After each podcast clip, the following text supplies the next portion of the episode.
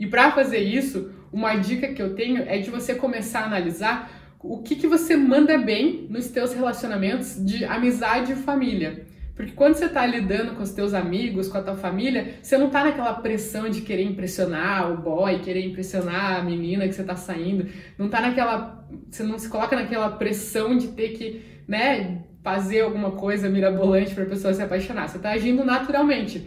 Então começa a agir, é, agir não, a pensar como que você age perto dessas pessoas, o que, que elas gostam em você, como que você se sente confortável quando vocês falam sobre quais tipos de assuntos, você é engraçado com eles ou você é mais conselheira, não sei, você ouve muito bem as pessoas. Então começa a ver quais são suas vantagens. Até se você puder pedir um feedback para uma amiga, tenho certeza que ela vai adorar te ajudar, né? Uma amiga, um parente, alguém que seja próximo de você, pede um feedback fala assim: pô, fulana, o que, que você acha que eu faço bem? O que, que você. Na hora da comunicação, como que você acha? Dá uma treinada com ela ali, faça, né, um cenáriozinho e fala para ela te dando um feedback.